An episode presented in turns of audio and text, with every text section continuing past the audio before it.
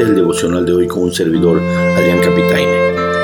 Tito 2, 11 y 12. Porque la gracia de Dios se ha manifestado para salvación a todos los hombres, enseñándonos que, renunciando a la impiedad y a los deseos mundanos, vivamos en este siglo sobria, justa y piadosamente.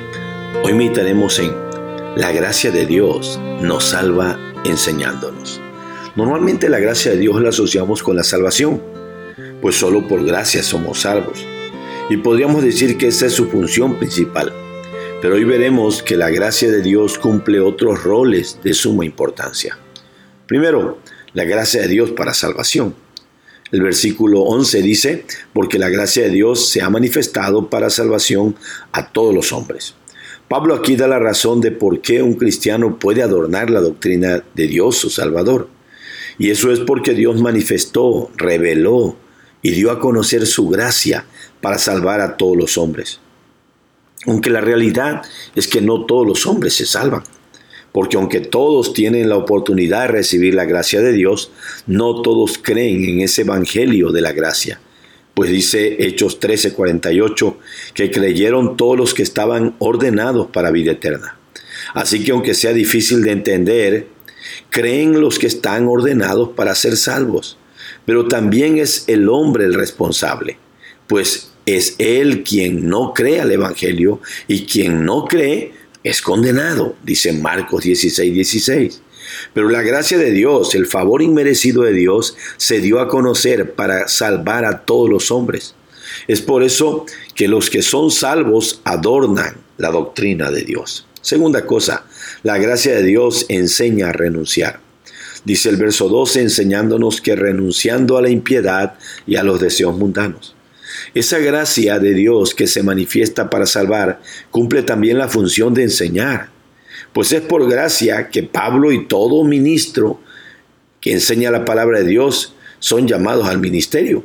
Y a través de ellos y de las sagradas escrituras, la gracia nos salva cuando ella nos enseña a renunciar, a abandonar, a dejar el pecado del cual la gracia nos salva.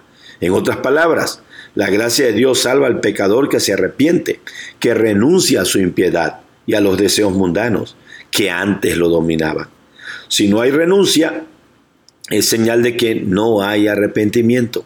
Y si no hay arrepentimiento, es señal de que la gracia de Dios no ha salvado todavía a esa persona. Así que la gracia igual cumple su papel como maestra, enseñando y guiando a abandonar y a renunciar la vida pecaminosa y mundanal. Tercer cosa, la gracia de Dios enseña a vivir. La segunda parte del verso 12 dice, vivamos en este siglo sobria, justa y piadosamente. Aquí vemos que la gracia de Dios no solo enseña la parte negativa de renunciar, de lo que se tiene que dejar de hacer, sino que igual enseña la forma correcta de vivir en este siglo, en este mundo secular, y se enfoca en cuatro cosas. Primero, de manera sobria. Esto es vivir en sus cinco sentidos, de forma cabal y moderada, teniendo dominio propio, entendiendo que se vive en un mundo pecaminoso al cual hay que renunciar. Segunda cosa, de forma justa. Esto equivale a llevar una vida recta, equitativa con lo que se cree, y yendo en contra de un mundo donde los impíos viven injustamente, aprovechándose y pisoteando los derechos de los demás. Pero la gracia enseña a vivir de forma justa. Tercera manera, de manera piadosa. Esto implica una vida consagrada, reverente, honesta y decentemente, lo cual es todo lo contrario a lo impío y mundano que antes era esa persona.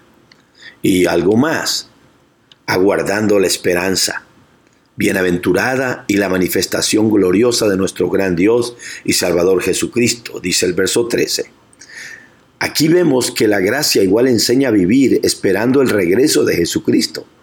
Esta es la esperanza más feliz de todas las esperanzas. Y esta esperanza solo la tienen aquellos que son salvos por esa gracia de Dios que enseña a renunciar al pecado y a vivir con las actitudes correctas. Veamos las lecciones prácticas. Hermanos, nunca nos cansemos de darle gracias a Dios por su gracia bendita, pues Él la manifestó, la reveló para salvarnos pues la salvación es solo por la abundante riqueza de su gracia y no es por obras para que nadie se gloríe. Efesios 2, 7 al 9. Igual valoremos el hecho de estar dentro de los que Dios tenía ordenado para ser salvos, pues por eso fue que creímos para salvación. Hechos 13, 48. Pues aunque la voluntad revelada es que todos sean salvos, su voluntad secreta enseña que no todos serán salvos. Y esto es porque ellos creyeron y porque no estaban ordenados o predestinados para ser salvos. Estas dos verdades lo enseña la escritura, así que no nos queda más que creerlas, aunque sea difícil de entenderlas. Sé que algunos dirán que por qué meter este punto tan polémico. La razón es que el texto dice algo que si no se explica puede crear la confusión, ya que si la gracia de Dios se manifestó para salvación a todos los hombres, ¿por qué no son salvos todos los hombres? ¿Será que la gracia de Dios no es poderosa para salvar? ¿O el hombre tiene tanto poder al grado de resistir la gracia de Dios? ¿O no será que al final Dios sí terminará salvando a todos los hombres? Claro que no, hermanos. La respuesta a esas preguntas está en la explicación anterior. Así que no todos serán salvos, porque ellos no creyeron al Evangelio que escucharon Hebreos 4.2 dice eso. Y porque Cristo dijo que muchos son los llamados y pocos los escogidos. Mateo 22.14. Esta es la verdad bíblica. Si alguno de ustedes que está escuchando o leyendo este devocional todavía no es salvo, es importante que entiendas, amigo, que Dios desea salvarte. Para eso manifestó su gracia mandando a su Hijo Jesús a morir en la cruz.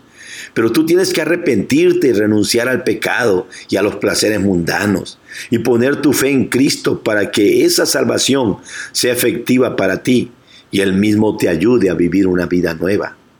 Hermanos, aprendamos lo que la gracia nos enseña y pongámoslo en práctica renunciando al pecado, a la maldad, a los deseos mundanos. Pues si no hay renuncia, no hay arrepentimiento y por lo mismo no habrá verdadera salvación.